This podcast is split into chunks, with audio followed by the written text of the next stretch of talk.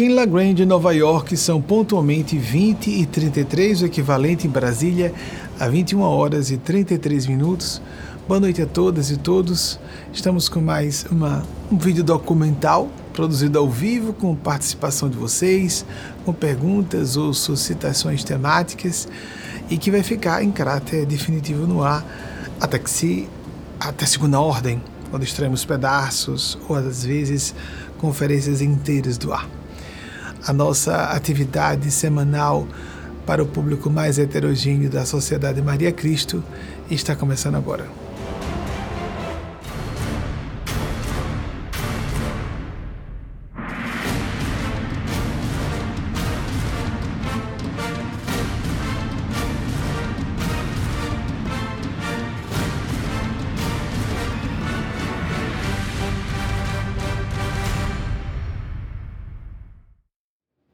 Há um detalhezinho que pode ter ficado invisível porque a abertura é a mesma.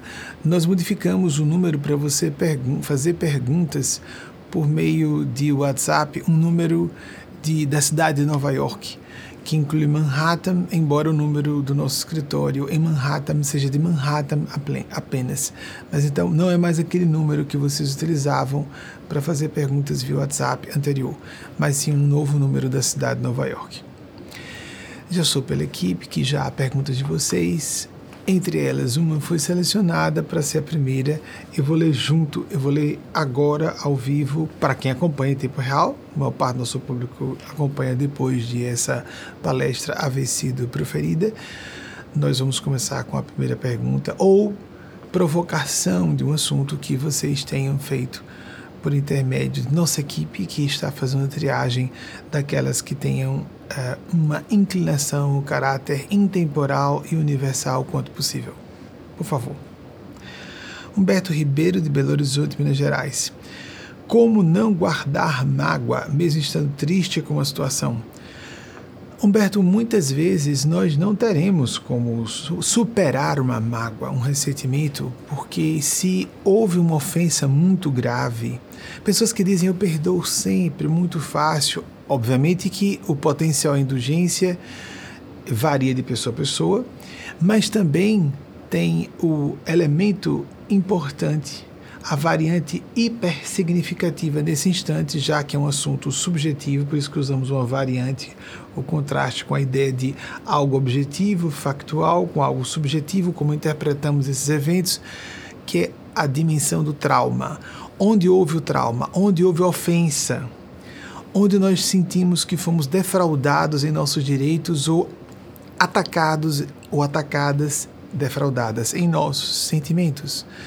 Por isso, a mágoa pode ser um grande desafio. A gente deve desviar o foco da atenção por respeito a nós próprios, a nós mesmas. Não vale a pena homenagear uma pessoa que nos fez mal. Vamos imaginar que estejamos completamente certos, certas, porque é muito fácil no complexo de vítima. Quem mais tem complexo de vítima são as pessoas sintonizadas com o mal. E é uma inclinação normal humana nos sentirmos vítimas demais, coitadinhos, coitadinhas. Nós não somos coitadinhos e coitadinhas. A autocomiseração nos dilapida o potencial de reagir construtiva, lucidamente às situações. Repito, é uma inclinação humana universal. Nós temos que vigiar. Porque de fato nós podemos, e isso acontece sempre, aqui ou ali, com todas as pessoas, ser vitimados, vitimadas. Outro elemento é nos sentirmos a pobre coitada vítima injustiçada. Se nos entregamos a esse tipo de emoções, vamos sintonizar com faixas da desagregação, com vetores psíquicos do caos, que podem provir de outras pessoas encarnadas, de pessoas despojadas de aparelho de matéria densa como o nosso, ou de ondas mentais coletivas em diversas escalas, mentes de grupos pequenos, como famílias, empresas, mentes coletivas maiores, ou em conceito coletivo na linguagem junguiana, mentes coletivas, preferimos chamar de um psiquismo, uma psique coletiva, como uma cidade, a mentalidade de um país.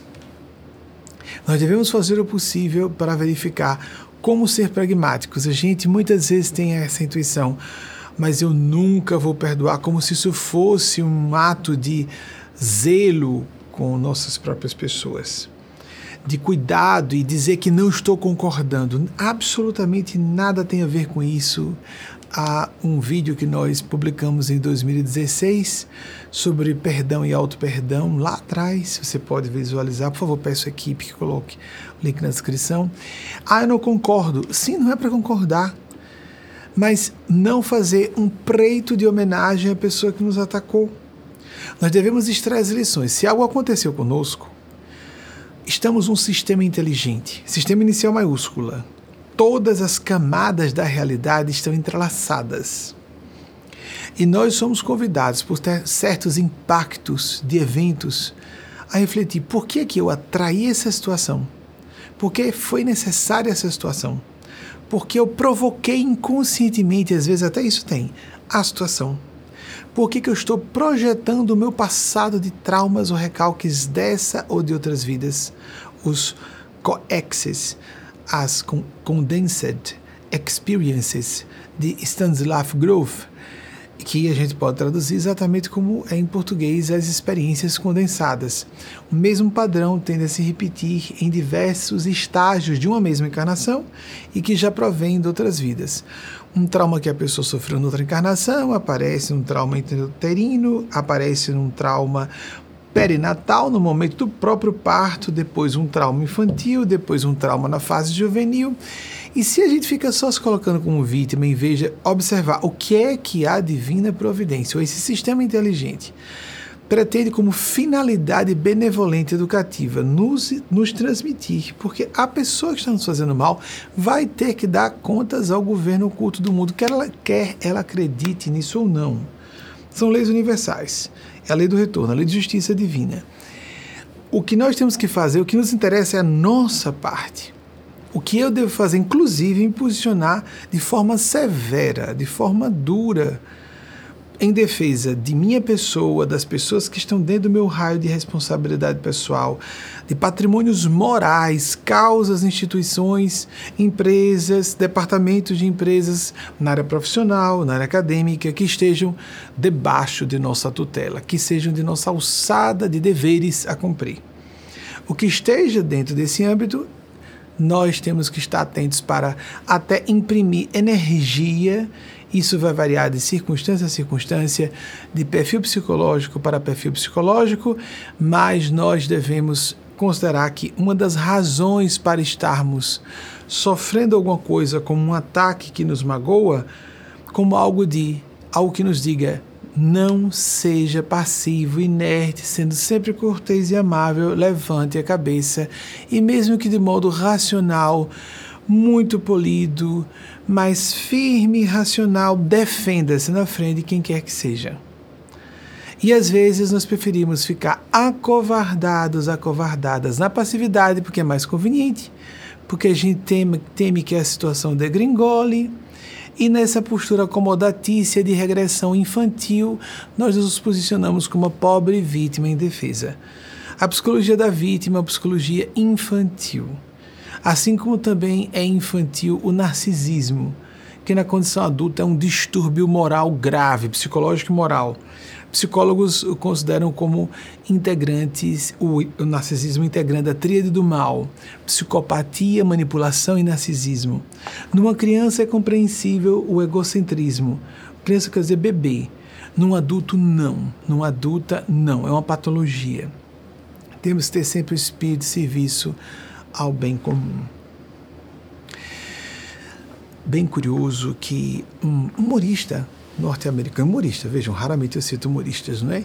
Mas no século XIX, Josh, Josh, Josh Billing, Josh Billing viveu entre 1818 e 1885. Vejam que interessante que ele falou sobre isso os nossos problemas da vida e que nos ferem, que nos afetam e a gente, o que foi que eu fiz para merecer, o que, que tá, ela vai começa começa a história. Eu, uma pessoa tão boa, tão do bem, tenhamos cuidado com essas autoimagens idealizadas, que isso é o normal da loucura desse padrão médio da Terra ou da, permitam dizer, demência moral há muita limitação de maturidade psicológica e de inteligência espiritual, que é a capacidade de nos posicionarmos de forma madura, resolutiva, pragmática, sem esquecer nossos sentimentos e um propósito de serviço em cima daquilo.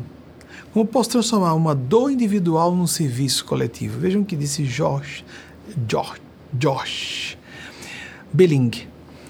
Metade dos problemas desta vida podem ser atribuídos à facilidade, à velocidade com que dizemos sim e a demora para dizermos não. Então nós seremos muito mais magoados, atacados e atacadas, se nós formos a pessoa boazinha, convenientezinha, que na verdade a pessoa boazinha e convenientezinha ou preocupada em ser, tem muita gente que tem esse perfil, porque foi condicionada na infância ou em outras existências, e isso é reforçado, e que luta para não ser. Mas a pessoa boazinha geralmente é só falsona, não falsinha, falsona ser conveniente o tempo inteiro, agradável o tempo inteiro, é coisa de gente que está dissimulando para ficar, para tirar melhor de todos os ambientes, em todas as circunstâncias. Pessoas mais francas não são agradáveis e convenientes o tempo inteiro. E nem quando somos pessoas de fato adultas, desejamos que as pessoas queiram só ser amáveis conosco o tempo todo nós podemos ser muito cuidadosos, muito uh, amáveis até, na hora de falar sobre algum assunto espinhoso. Só devemos ser severos quando o assunto está muito antigo, velho, vicioso e alguém está teimando em transformar nosso perdão em uma oportunidade de se fazer recalcitrante. Essa pessoa me perdoa, então vou aprontar, aprontar, aprontar. Aí a gente deve dar porta, porta fechada temos que estar dispostos e dispostas a nos desligar de pessoas.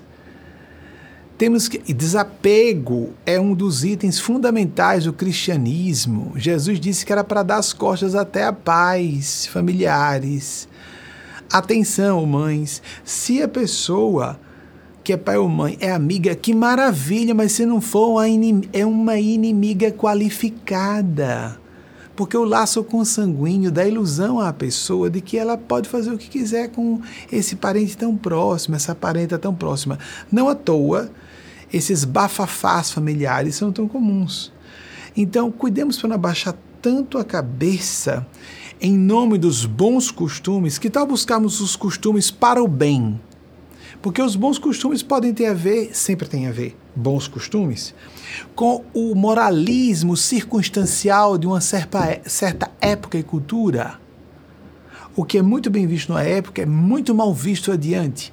Mas quando estamos tentando nos alinhar com nossa consciência, existe uma certa intemporalidade. Claro que nós não vamos conseguir isso de maneira absoluta, somos seres humanos.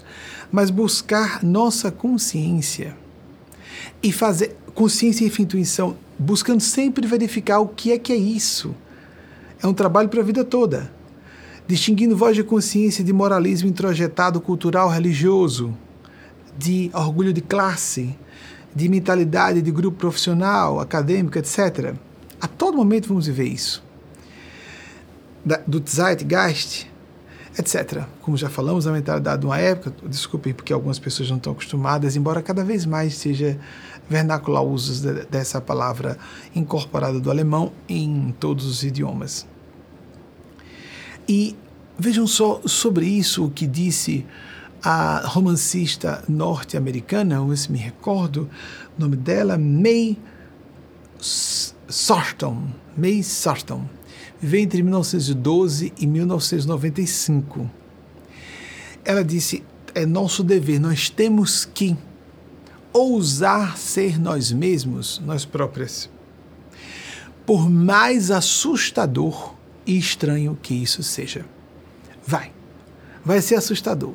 Porque quando nós revelamos quem nós somos, vamos contrariar pessoas que eram nossas amigas ou íntimas, que você está mudado, você está mudada, quem é amigo e amiga eh, sente estranheza logo. Quem é, é, é lógico, imediatamente percebe, a pessoa está diferente, mas é para ser feito um ajuste. Temos que respeitar o modo de ser do outro. Se o modo de ser do outro não invade o meu espaço, eu tenho que respeitar. Se não está agredindo o espaço de outras pessoas também, eu tenho que respeitar. Escolhas de diletantismo, inclinações acadêmicas, profissionais, espiritu espirituais, religiosas ou não, as uh, manifestações políticas, desde que sejam respeitosas também, com a dignidade e o bem de todas as pessoas, e não apenas procurando é, privilegiar certos grupos em detrimento de outros, mas existe um espaço muito sagrado da alma de todas as criaturas que deve ser sempre preservado como algo sagrado o campo do discernimento e liberdade de uma pessoa. E se nós não exigirmos isso para nós próprias, nós mesmos, nós não vamos poder esperar que ninguém nos respeite não queremos, não devamos querer, não devemos querer, não procuremos querer, estar alinhados com a maioria. Essa história de ser gente fina, é legal com todo mundo, normalmente está para pessoas passivas demais, que vão ser bastante abusadas e vão atrair parasitas e vampiros, espertalhões, calculistas, interesseiros e pessoas que buscam apenas manipular terceiros é nisso que dá. E às vezes a pessoa fica se sentindo vítima, mas ela quer ser boa demais. Isso é muito comum, muito comum acontecer. Em reverso, em lugar de nós buscarmos demonstrar quem nós realmente somos para atrair o círculo de amigos e amigas que de fato sintonize com quem nós somos. E essas mentiras que pregamos para fora, tem pessoas que realmente estão dissimulando. Você está querendo dizer que eu sou uma pessoa falsa, dissimulada? Não, tem pessoas que, de fato, todos sabemos disso, que há pessoas que estão camuflando deliberadamente, com intenções pérfidas, o, tá, o que estão pensando ou sentindo. Mas é universal um grau de mentira que preguemos para nós próprios, nós mesmas.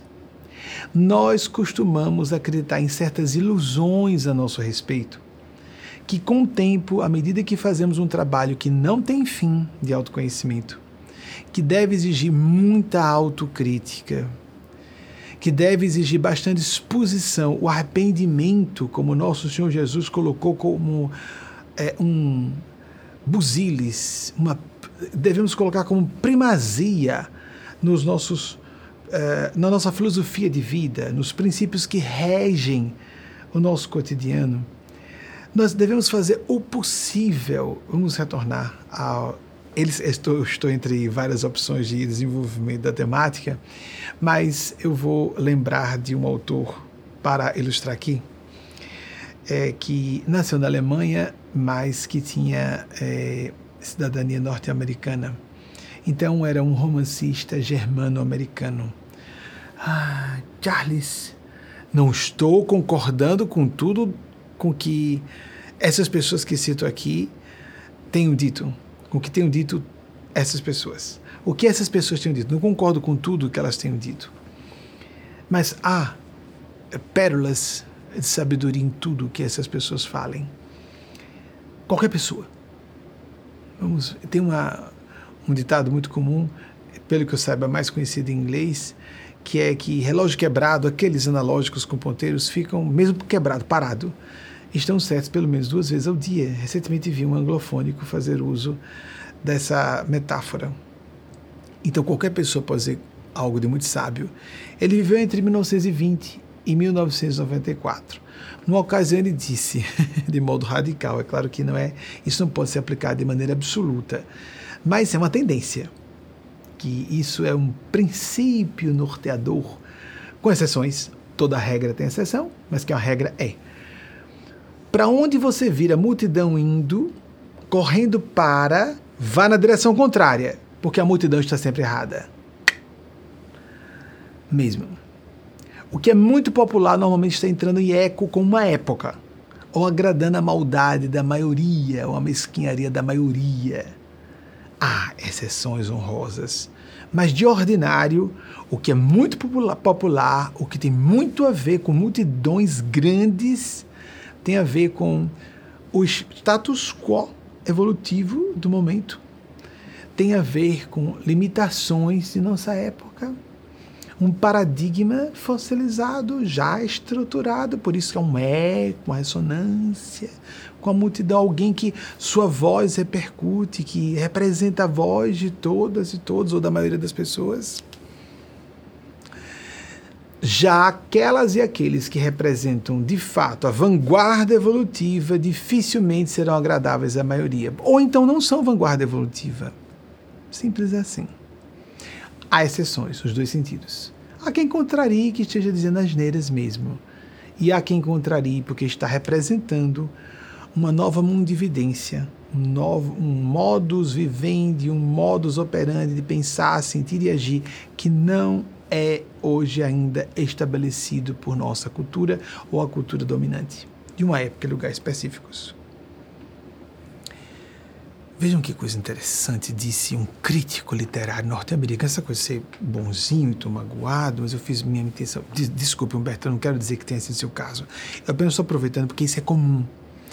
E é óbvio que você vai aplicar de acordo com a sua circunstância pessoal. Isso está muito genérico, foi uma pergunta muito boa.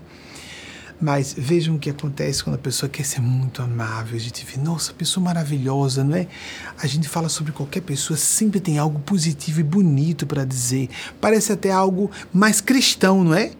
Jesus levantava dedo em riste diante de hipócritas, fariseus e saduceus. Se voltou contra todas as elites constituídas do seu tempo. A gente só pensa que são elites religiosas, não eram, não aquela sociedade Jesus representa as sociedades humanas todas. Lembremos que ele era judeu. Então, não interessa não, se trata do povo judeu, se trata do ser humano. Naquela época, como a sociedade era muito mais primitiva, em termos organizacionais, a civilização era muito mais primitiva, quem estava no poder ali, no Sinédrio, era ao mesmo tempo elite religiosa, sim, elite política, elite financeira, elite cultural. E quando ele atacava essas elites, acusando aquelas pessoas de preocupadas em ganho pessoal, colocando isso como prioridade em suas vidas, dedo em Jesus era muito duro. Então, estamos lembrados com Jesus com chicote na mão. Ele, ele improvisou chicote com cordas e revirou as bancas do templo de Salomão.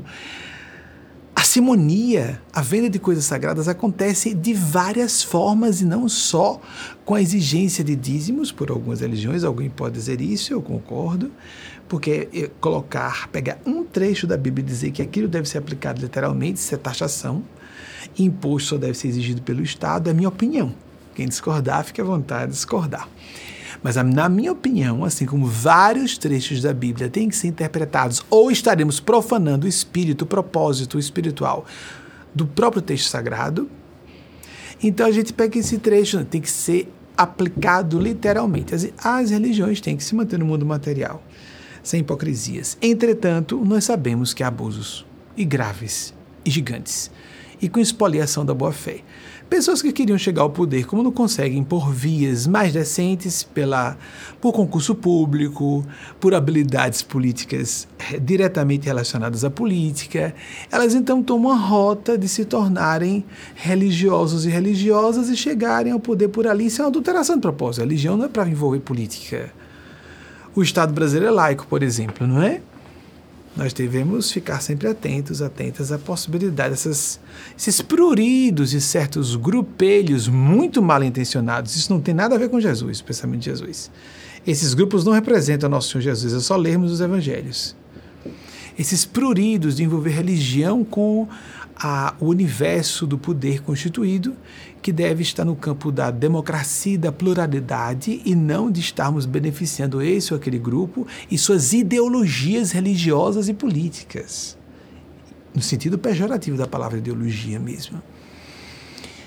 Vejam que disse um crítico, justamente alguém que trabalhava com isso, um crítico literário britânico que viveu entre 1848 e 1908 que uh, vanguardismo esse homem dizer isso lá atrás? Justamente sendo britânico, aquela fleuma britânica, nós conhecemos muito, não é? Aquela cortesia, gentileza, e ocultando tudo que está pensando e procurando ser sempre amável e polido. Ele sendo britânico, na época vitoriana, por isso que apresentamos britânico, da época vitoriana. É importante vermos a data e vermos o que ele era, um crítico literário. Vejam o que ele disse. Não conf... Há exceções, amigas e amigos, mas isso é uma regra também. Não confie em pessoas que falam bem de todo mundo. Parece o contrário, não é? É claro que as pessoas estão falando mal de todo mundo o tempo todo. Elas estão dizendo que só elas prestam e ninguém mais presta. Isso é até estúpido, então superficial, injusto, calunioso, com vários graus de erro. Mas uma pessoa que, na intimidade, no momento de fazer uma análise, até de um evento público, não há difamação, já está público, a pessoa não apresenta sua opinião, nem que seja num seio íntimo, numa conversa tete a tete, isso é suspeito. Porque essa pessoa está querendo ser agradável e amável e conveniente com tudo e com todos. Ela quer passar a imagem de que nunca falarei mal de você em nenhuma circunstância. Não, a gente fala quando a gente é amigo íntimo diretamente com a pessoa. Você está errando comigo com outras. Ou você modifica isso que fere o meu mínimo ético, ou eu vou ter que me afastar de você. Você tem liberdade de agir mal e eu tenho liberdade de me afastar. Não precisamos falar por trás, falamos diretamente com a pessoa. Que fantástico isso. Que só se fala, não, é bom você, cuidado.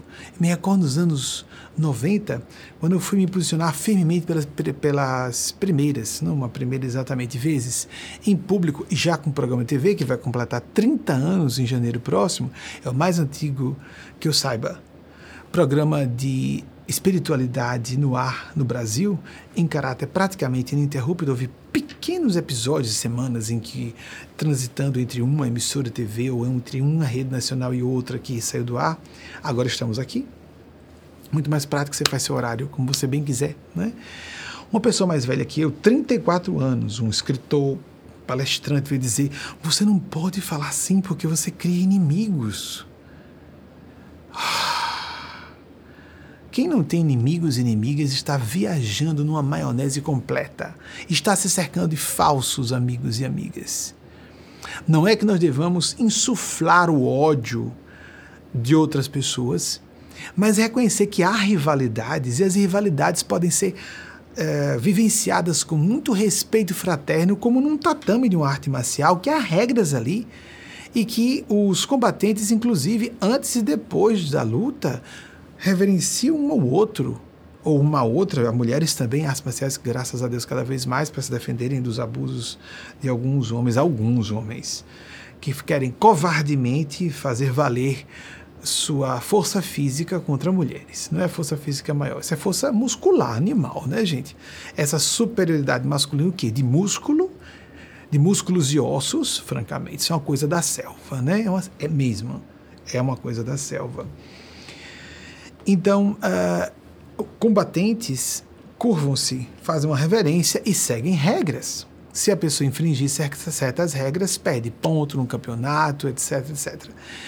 Então, pode ser expulsa da arte marcial, depende do lugar e qual seja a arte marcial. Esse espírito de respeito à rivalidade. Rivalidade não é ódio.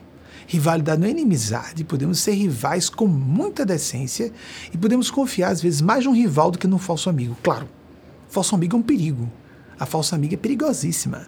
É uma pessoa que está ouvindo e nos acompanhando, sorrindo muito e só guardando informações para usar contra nós. E a gente tem que cuidar daquelas pessoas que se afastam de nós para depois utilizar informações a nosso respeito para publicamente difamar. Existem situações em que nós realmente podemos e devemos abrir o sigilo. Aquelas situações em que estamos num conselho de escola e vamos falar sobre uma criança, uma adolescente com problemas, ou uma adolescente.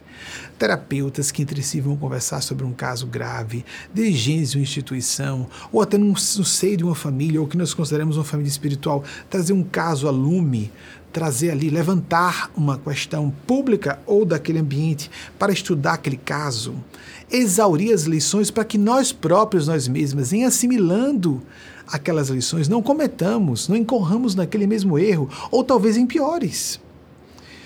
Existem situações e situações. A confidencialidade é um princípio, mas muitas vezes o silêncio pode ser negligência e não só negligência, mas cumplicidade com o mal. A tolerância com o mal é cumplicidade, é pactuarmos com o mal. Até onde devemos ir?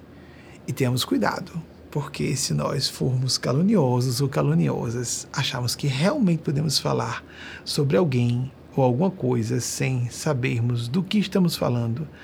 Ah, mas eu tenho certeza. Mesmo, mesmo. João Dark, digo João Dark porque ele se disse homem, não é? Ele se disse soldado. Eu não sou mulher, sou um soldado. Foi queimado em praça pública porque admitiu que era um homem. Isso foi um dos momentos, um dos elementos mais sérios que levaram-no a ser executado. Admitiu ser um homem em corpo de mulher e admitiu ouvir vozes do mundo espiritual. Então, admitiu ser um transgênero, um homem trans, e admitiu ser médium até o fim. Não negou, apesar da época em que viveu. Extraordinário isso, não é? início do século XV. É, soberbo, soberbo ter existido João d'Arc. Naquela época, um camponês que entre 14 e 17 anos aplicou estratégias militares que só seriam superadas por Napoleão Bonaparte mais de três séculos depois, 350 anos depois. Surreal, surreal. Um gênio do plano sublime, um grande general que reencarnou em corpo de menina e dotado de faculdades mediúnicas extraordinárias. Eu estou falando assim, boto logo no masculino, porque ele disse, está documentado: não sou uma mulher, sou um soldado. Negou ser mulher e afirmou ser um soldado. Não disse que era uma mulher soldada. Não, não, não. Não sou uma mulher, sou um soldado. As pessoas querem dizer, não, mas é porque ela queria preservar a virgindade. Amigos, amigas, a gente. Eu sei que era época medieval, etc. Mas Vamos quebrar um pouquinho os nossos preconceitos e respeitar. Posso falar com uma pessoa que está no campo da cisgeneridade, eu sou identificado com o meu gênero. E o que, que tem a ver que eu seja cisgênero e vou tirar o direito de liberdade de alguém que não se identifica com o gênero que lhe foi designado ao nascimento? Francamente, o, temos que ter um pouquinho de mente aberta, não é? Um guarda-chuvas ou paraquedas funcionam só abertos, as nossas mentes também. Tenhamos um pouco de atenção. Temos um pouco de atenção. É, Frank Zapfa, Zapfa, é isso? Disse sobre paraquedas, mas também guarda-chuvas. Tem muita coisa que só funciona aberta, mas nossas mentes são uma delas, uma dessas coisas que só funcionam abertas. Se fechamos, deixamos de ser um psiquismo livre, uma inteligência livre pensadora, passamos a ser alguém engessado, enquadrado em dogmas, em doutrinas, em ilusões de uma época, em, portanto, um conjunto de interesses cristalizados por certa elite dominante. É isso normalmente que acontece, não é? Quando a pessoa está muito preocupada em ser boazinha, começa a mentir muito, às vezes mente conscientemente, deliberadamente para obter benefícios e começa a perder os referenciais de quem está falando a verdade e quem está mentindo. Algumas pessoas mentirosas contumazes são boas em sacar quem está falando a verdade. Esse cara está falando a verdade, é mesmo que está falando a verdade, porque está deliberadamente mentindo. Mas a maior parte das pessoas que mentem muito perdem um referencial do que é autenticidade e do que é uma atitude manipuladora. Quem falou isso de forma brilhante foi George Bernard Shaw, que cito aqui de vez em quando, que gosto muito dele, 1856, 1950, Prêmio Nobel de Literatura de 1925. Ele disse em certa ocasião, dramaturgo, romancista, irlandês, disse que o, a punição para o mentiroso ou a mentirosa não é só a perda da credibilidade, mas é que ele ou ela não consegue mais enxergar, acreditar na autenticidade ou no testemunho verdadeiro de quem quer que seja. Quando vivemos um mundo de mentiras pregadas a nós próprios, a nós mesmas e para tirarmos benefícios da vida, arrancar, arrancar, nos beneficiar, nós começamos a perceber mãos. É fácil, né? Num planeta como esse? Na superfície da Terra? Se nós queremos só se ocultar aqui, eu sou um cara esperto, eu sou mulher inteligente, então vou me ocultar aqui atrás dessa fachada, ninguém vai ver. Não existe isso. Num universo de energias e vibrações, quer a pessoa acredite, quer não, porque as pessoas estão inclusive informadas que apenas pela leitura psicológica. Por exemplo, certas formas de truncar um, a linguagem de alguém, certas expressões não verbais, principalmente as microexpressões. As, as grandes expressões verbais são normalmente propositais e encenadas, mas as microexpressões nos entregam. Um conjunto disso, energia, expressões não verbais, tom, o tom de voz está nisso as estruturas linguísticas que a pessoa acidentalmente e automaticamente, porque nós falamos o nosso idioma pátrio, primário, de modo automático, não é? O inconsciente fala por nós. Então nós estamos nos entregando o tempo inteiro. Se alguém é franco, é franca, vai demonstrar essa franqueza a todo momento. Quer queira, quer não. Para observadores e observadoras treinados, treinadas e isentos, isentas. Se uma pessoa não for muito autocrítica, ela não fará uma boa crítica. Ela tem que se conhecer bem e se admitir, se aceitar como ela é diante do espelho de sua alma. Aí ela pode enxergar melhor, ou errar menos e acertar mais quando avalia terceiros. Nossa, quanta coisa séria, não é? Eu vou encerrar por aqui essa primeira parte. Temos, teremos um intervalo breve de sete minutos e voltamos em seguida com. Temos, parece, se eu não me engano, são dois slides da semana passada. Esses eu sei que já existem, porque foram pesquisas que que não houve tempo de equipe concluir, porque a, a palestra é ao vivo, e as que a nossa equipe já tenha conseguido uh, fazer levantamento pesquisa e produção de slides do que eu citei aqui ao vivo, que eles não tinham como saber que ele citar, eu também não sabia. Às vezes tem uma pista. É, eu suspeitei que ia citar hoje, falei com os rapazes, meu esposo e o meu amigo irmão que reside conosco, é, os dois dirigentes de diversos departamentos da instituição, ou no caso de Wagner, muito mais interlocutor de outros departamentos. É quando eu disse que eu acho que eu vou citar Charles, Charles, é, como se com Bukowski. Só que eu achei, até me veio à mente, ele tem uma fala interessantíssima, vejam só, é pesada, eu não concordo completamente. E a expressão em inglês, me perdoe a pronúncia, mas é intraduzível, apesar de ser de origem alemã, mas ele fala em inglês, what a, what a circus! Aquela ideia de, meu Deus do céu, é, nós todos vamos morrer.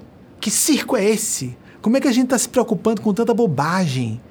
Ninharias, nonadas, questiúnculas, essas rusgazinhas a troco de tudo e de nada, e essas grandes manipulações de massa, exploração de terceiros. Todos vamos morrer. O que é isso? Vamos acordar. De novo, eu não estou. Eu citei falando de cuidado para onde a multidão vai. Ele, como alemão, que nasceu em 1920 acompanhou na vida adulta, na adolescência, na vida adulta, os horrores da, do nazifascismo. Lembremos que uh, o nazifascismo tomou a Alemanha, principalmente quando o Führer Adolf Hitler, 1889-1945, chegou ao poder em 1933, ou foi declarado o líder, o Führer, eu tenho a impressão que foi ali, 1933, sempre confundo exatamente o que aconteceu em 1933. Pelo que eu me lembre, eu tenho algum problema emocional, acho que vocês devem ter também, acho que tem empatia de vocês, né? Com a figura de Adolf Hitler. É, mas quem pode falar mesmo é quem andou em campos de concentração. Não queremos dar uma de almas que estão exercitando perdão se a gente não passou por aquela experiência do holocausto judeu. Horrível aquilo ali, para nunca mais se repetir. Tem que haver muito material de difusão, de divulgação daquilo com documentários exaustivamente, para não repetirmos aqueles horrores. Está muito recente, está muito recente. Não tem oito decênios completos da morte desse, dessa, desse fantoche da besta, o inimigo do bem, e da humanidade terrestre que ainda está agindo, está tentando destruir a humanidade. Será que através do chefe do executivo da Rússia? Será que através desses, dessas corporações parasitárias preocupadas com combustíveis fósseis e outras outras modalidades de corporações que não estão preocupadas com a questão climática e ecológica? Prestemos atenção. E devemos parar para tomar perspectiva. Meu Deus, vai passar tudo, já está passando. Onde estão as divas de cinema?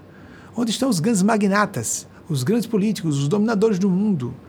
Não queremos essas tolices de transhumanismo, de que as pessoas vão ficar imortais do corpo físico. Paremos com essas tolices. Isso é muito primário, é muito infantil. Tem gente caindo no conto do vigário. Enquanto isso esquece do essencial que Jesus diz, a única coisa que importa a consciência e o espírito, o resto vem por consequência. Buscai o reino de Deus e sua justiça, e o demais se vos acrescentará. Não somos ligados a nenhuma religião, mas se lato senso entendemos cristianismo como religião, sim. O pensamento do nosso Mestre Senhor Jesus, quanto mais leio sobre o assunto e mais anos passam e eu pondero a respeito, mas considero Jesus de fato o Cristo Verbo e comigo estão quase todas e todos vocês. Até ateus e ateias veem isso em Jesus, um grande revolucionário, um homem consciencioso que visivelmente estava com a intenção de beneficiar seus irmãos e irmãs e a humanidade. Voltamos já já, após esse breve intervalo de sete minutos. Aqui em La Grande, Nova York, são agora pontualmente 21 horas e 23 minutos, o equivalente em Brasília, 22 horas e 23 minutos. No intervalo, a equipe me disse que eu não citei o nome do tal crítico literário, o nome do cara. Falei que era da era vitoriana, tudo mais. John, John Churton Collins olha, de trás para frente, pelas informações que você deu, data de nascimento, data de morte, que era crise literário, descobrimos, é ele, é esse mesmo. Só quando falaram foi que eu me dei conta que eu não citei. E duas vezes eu citei Charles Bukowski. Só na segunda eu disse o sobrenome. E o Josh Billings, o S, eu não pronunciei, acredite, eu fiquei preso no G. Billings. Porque Billings porque ele isso não é, na verdade não é pronunciado normalmente. Como quase todas as pessoas letradas, para eu falar alguma palavra em qualquer idioma eu tenho que visualizar a palavra. Eu não vou de ouvido, memória de ouvido é memória de gente é, primária intelectualmente ou com analfabetismo funcional, que a gente deve considerar motivo de piedade. Mas então eu fui travado aí, mas eu sei que vocês vão me perdoar. Atribuam a minhas falhas. Por isso tem equipe continuamente. Faço questão que pesquise na hora, para ver onde eu estou errando, o que não está sendo dito claramente, o que deve ser corrigido. E de, uh, de John Jordan Collins, também tem S, mas não tem um G. Ah, então não pronunciei, não, é já aqui pronunciei com S, mas deixei de citar o nome do cara. Falei tudo sobre ele, o pensamento dele, mas não o próprio. Mas vamos começar com o slide, são dois da semana passada que eu me recorde, de que eu me recorde agora, e depois passamos para essas pesquisas que a equipe está é, levando a cabo agora e produzindo slides. Um grupo de pessoas, cada um é responsável, cada grupo é responsável por uma parte para ser rápido e, quanto possível, dá tempo de fazer enquanto eu estou aqui com vocês nessa live, nessa palestra, nisso que vai ser editado aqui para se transformar nos programas de TV no Brasil e nos Estados Unidos também. Vamos ver. Emily Dickinson nasceu no estado de Massachusetts, essa região de New England, bem tradicional norte-americano estamos, e ela não foi reconhecida em vida. Ela fez umas duas publicações em jornais importantes e depois de uh, chegar a, depois de muito tempo depois de falecida, foi descoberto aquele tesouro literário em sua casa. Próximo, por favor. A política portuguesa deteve movimentação para a manifestação de Nossa Senhora com as crianças portuguesas pastorinhas no dia 13, apenas a manifestação que seria do dia 13. Eram seis meses em é, consecutivos para o dia 13 de agosto ao meio-dia. E no dia 13 de agosto a polícia portuguesa conseguiu impedir. Eu achei desimportante, mas a espiritualidade não achou que queria que eu deixasse esse slide. Pois bem, agora eu acho que nós vamos para dessa semana, é isso mesmo? Isso. John Billings, esse é, esse eu não pronunciei, 1818 1885, um humorista norte-americano do século XIX. Próximo, por favor. May Sordon, 1912 1995. Eu não gosto dessa pronúncia, desse fonema. Nós, nós latinos normalmente não gostamos, né? Esse, esse idioma. A gente não tem uh, autoestima, não é? O nosso idioma. Nosso idioma lindo, latino latino, cheio de expressões fortes. Pouco, pouco antes de vir para cá, eu estava ouvindo Ave Maria em latim, então havia Dominus Tecum, Mãe de Deus. Dominus Tecum pode também se dizer Dominus Senhor Tecum, Mãe, né? Como também pode dizer Mater Dei, a Mãe de Deus. Nossa, que coisa linda! O, o latim me parece a mais sofisticada, opinião pessoal. Isso é subjetivo. Mais sofisticada, linda das, da, dos idiomas é, vamos dizer, que nós tenhamos acesso. E o nosso idioma neolatino é muito uh, ligado ao, às suas raízes latinas. O inglês não, só metade do inglês tem origem latina, uma parte dessa origem latina veio diretamente incorporada do francês por causa de Elizabeth I, que instituiu o uso da, do francês na sua corte para razões de espantar as é, interferências, não é? De pessoas que não fossem da sua classe Elizabeth I, pelo que me recordo, 1533 a 1603. Ela governou por 45 anos. No ano em que ela completaria 70, sem completar 70 anos, veio a óbito. Intoxicada, envenenada por chumbo que existia na maquiagem que ela mesma instituiu na sua corte. Quanta informação nova veio, né? Nem todas elas muito importantes, mas para mostrar a tragédia humana com a inversão de valores e trocamos os pés pelas mãos. E o que parece sem pé nem cabeça tem muito pé e cabeça de forças do mal que nos utilizam e aspectos, fragmentos do nosso próprio inconsciente que concordam que entre ressonância com influências perturbadoras nós não podemos transferir a responsabilidade para forças espirituais pelo que nós concordamos porque agimos. O princípio da hipnose está na auto-hipnose, o princípio da perturbação está na auto-perturbação, ou da influência diabólica, demoníaca, obsessiva, como se queira chamar, de acordo com a terminologia de qualquer religião. May Sarton, 1912-1995, romancista norte-americano, os dados corretos. Próximo, por favor, slide. Acabei citando mais coisa que vai exigir. Eu tenho impressão que Elizabeth I, vocês devem ter o slide pronto, que eu já citei algum tempo atrás, né? Charles Bukowski, 1920-1994, romancista, escritor e é, norte-americano, mas de origem germânica, nasceu na Alemanha. Próximo, por favor. John Jordan Collins, 1848 a 1908, crítico literário. Mais alguém? Mais alguma coisa? George Bernard Shaw, o gênio da dramaturgia e da literatura de língua inglesa de origem irlandesa, dramaturgo, romancista irlandês e que chegou, eh, teve a honraria de ganhar o Prêmio Nobel de Literatura em 1925, dados corretos também. Mais alguma coisa? Adolf Hitler, 1889, 1945. Ele chegou, a equipe veio me dizer, como disse a você, estava confusinho, né? Se ele tinha chegado ao poder ou se ele havia sido declarado Führer em 33. Chegou ao poder em 33, em 34, e se eu não me engano foi em 34 que Goebbels estava falando, quando eles falaram isso aqui nos bastidores, é, pesquisaram disseram isso, olha, isso primeiro que eu me recorde com o chefe da sua propaganda a propaganda nazista, Goebbels, ele chegou num momento ápice de delírio do seu discurso. Ele falou que é uma pessoa que nunca pode ser questionada no mundo é o Führer Adolf Hitler. Uma monstruosidade, amigas, amigos. Ninguém pode ser visto como fonte da verdade absoluta para nada. Passe tudo pelo crivo da sua consciência, inclusive sendo autocrítico, autocrítica, para que nós avaliemos de novo, tantas vezes quantas sejam necessárias. Quantas serão? Ad eternum, ad infinitum. Vamos sempre trabalhar para afiar, tornar curado esse senso crítico e autocrítico, senão não será uma boa crítica, para melhorar o nosso grau de percepção e ampliar a, a extensão do panorama do que enxergamos e aprofundar o nosso grau de entendimento da realidade. Cada vez mais complexa é essa visão, cada vez mais paradoxal, por incrível que pareça, é assim mesmo. Quanto mais vemos alguma coisa paradoxal e complexa, mais estamos próximos de enxergá-la como na realidade ela é. Cometer menos erros de avaliação, mais acertos. Pessoas, eventos, etc. E a gente não gosta disso, né? A gente quer uma resposta pronta, matemática, objetiva, lógica. Nem tudo é lógico, muita coisa é só psicológica. Complexa, intrincada demais para ser colocada em formulazinhas prontas.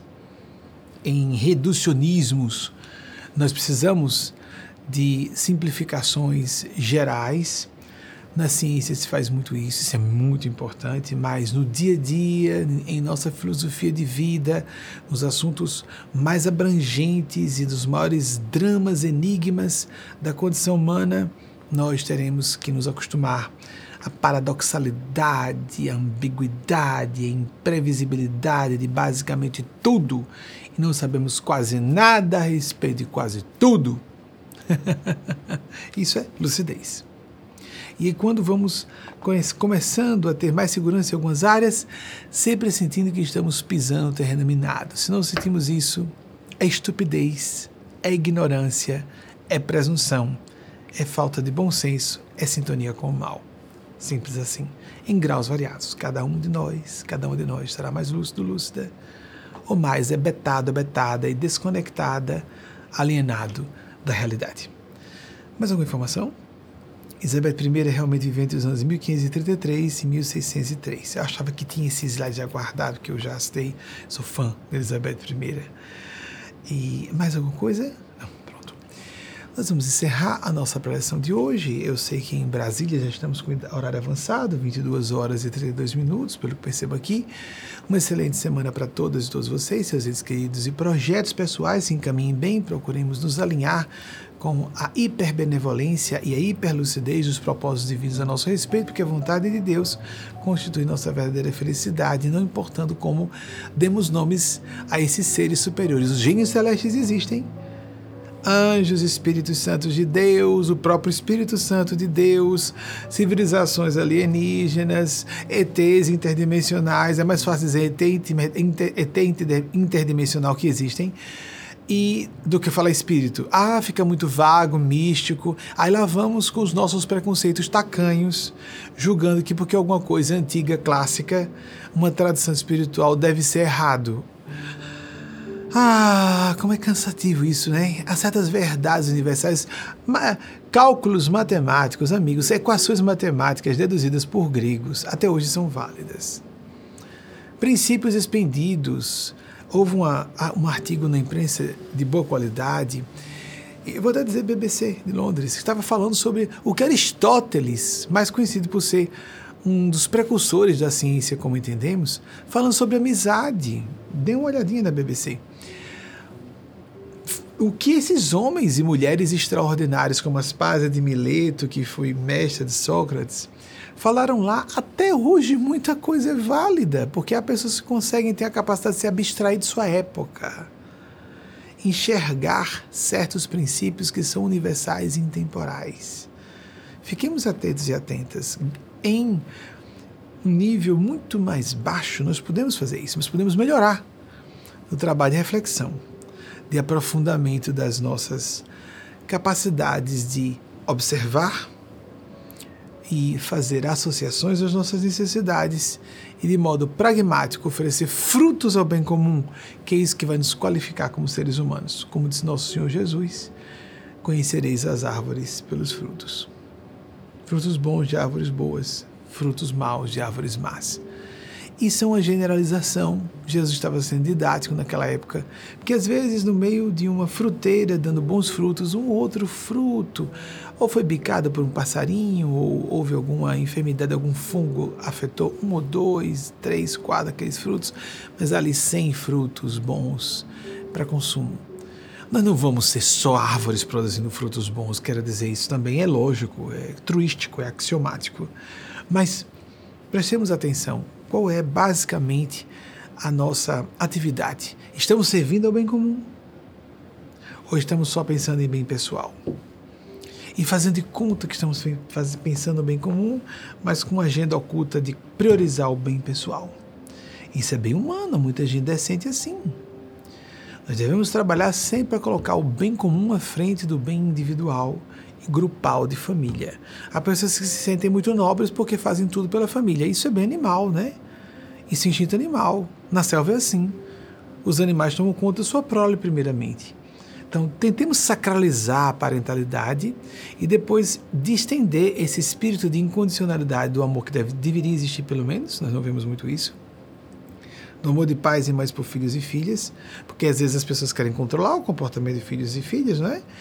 Distendamos esse amor que seria incondicional, que deveria ser, para outras pessoas, para que um dia todas e todos estejamos no nível de fraternidade que estamos muito distantes disso e que veremos uns aos outros, umas às outras, não como filhos ou filhas, mas como irmãos e irmãs. Jesus se apresentou como irmão, como amigo, por excelência. Uma excelente semana para todas e todos. Até o próximo domingo, se a Divina Providência autorizar. E com vocês a mensagem que o Espírito de Nespásia nos trouxe da Mãe Crística da Humanidade para que nós apresentemos como encerramento dessa atividade pública, esse vídeo documental produzido ao vídeo, ao vivo, com a participação de vocês, ah, com os erros mantidos aqui. Eu peço desculpas na mesma hora. Falhas de memória vão acontecer. O que interessa é o conteúdo, a linha de raciocínio e a, o aproveitamento uh, construtivo que você faça do que nós estamos apresentando. E aquilo que entra em eco com sua consciência, você diz: Isso é para mim. Ou então, fiz aqui uma imbricação com outro tema. Para que é válido para mim? É urgente. Prestemos atenção, oremos, meditemos diariamente, tenhamos esse hábito diário, essa disciplina é, inco, é inquestionável. Todas as religiofilosofias propuseram do passado, do presente, do Oriente, do Ocidente, as religiosas convencionais ou as espiritualistas, não propriamente religiões estabelecidas, dogmáticas, a prática diária da meditação da oração. Isso é indispensável, é imprescindível se você quer um trabalho autêntico de busca da transcendentalidade, da ativação completa do seu cérebro, da melhoria da saúde em todos os sentidos, até a física. Não é? Fica a critério de cada uma pessoa querer aproveitar de algo tão importante ou esquecer a única coisa que importa. Repito o que disse no início, citando o nosso Mestre Jesus. O essencial, inicial maiúscula, a espiritualidade a divindade. Até próximo domingo, se a Divina Providência nos autorizar e que assim façamos por merecer, assim seja.